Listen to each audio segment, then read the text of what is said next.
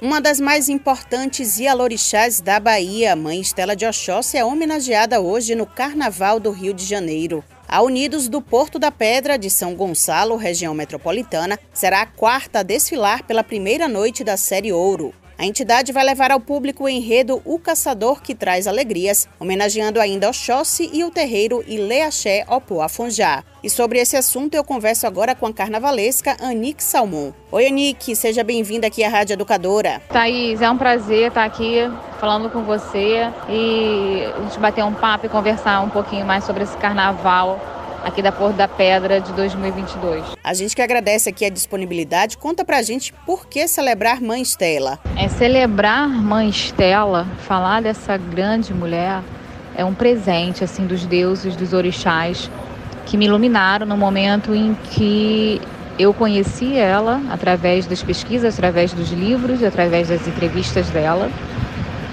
E me apaixonei, me encantei e quis ir a fundo na história dela. Então celebrar ela é celebrar o amor, é celebrar a vida, é celebrar uma, uma cultura, é, uma raça né, africana, uma cultura africana, uma cultura que traz essa religião do candomblé para gente, é, é celebrar a ancestralidade que habita nós brasileiros, né?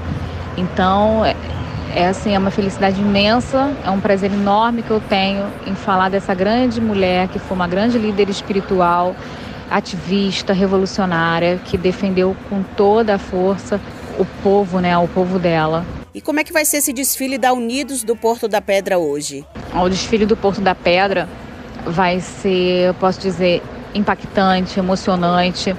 Ele vai vir com, além de plasticamente muito belo. Ele vem muito dentro do enredo, dentro da história que a gente pretende contar, que é a história da vida de Mãe Estela. Eu converso agora com a carnavalesca Nick Salmon, da Unidos do Porto da Pedra, que vai desfilar no Carnaval do Rio de Janeiro na madrugada de hoje para amanhã, homenageando Mãe Estela de Oxóssi. Anique, vocês chegaram a chamar um sobrinho né, de Mãe Estela para participar da composição do enredo. Como é que foi o contato com a família? É, o contato com a família de Mãe Estela foi o sobrinho, o Adriano, né, o Oba Adriano, entrou em contato com uma componente da escola, que é de candomblé também, Vitória.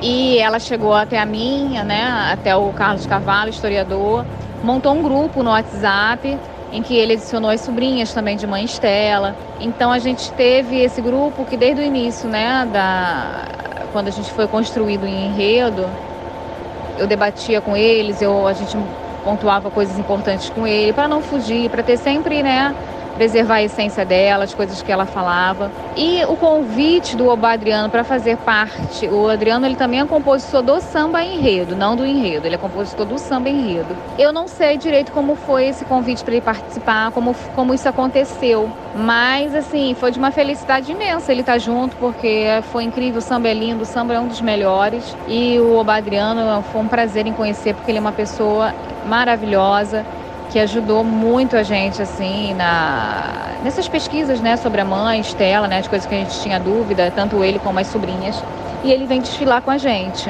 Pois é, e Anique, a história do Carnaval do Rio tem alguns episódios bem famosos, né, de temas baianos, inspirando aí os enredos, como aconteceu com a Mangueira, que celebrou Maria Bethânia. Como é que você vê essa relação temática unindo os estados? O Rio, o Carnaval do Rio, ele tem muitos episódios, né, com inspirados em enredos baianos, com temas baianos.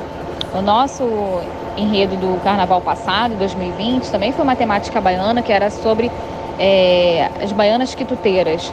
E foi até nessa pesquisa né, das baianas quituteiras, pesquisando sobre celebridades baianas importantes, foi que eu vi o nome de Mãe Estela, conheci Mãe Estela, uma baiana. Só que eu já comecei a estudar a fundo a, a história dela e eu na época eu até falei, ela é um enredo à parte, ela, ela por si só é um enredo, eu vou guardar isso para um próximo em algum momento. E esse ano, né, para esse carnaval eu tive esse prazer que a escola foi pedido um enredo afro e eu resolvi desenvolver um enredo contando a história de Mãe Estela que é uma baiana, né? E como os outros vários enredos a gente tem aqui no Rio. E isso eu acho muito legal fazer essa ligação, porque a Bahia é o berço de tudo, né?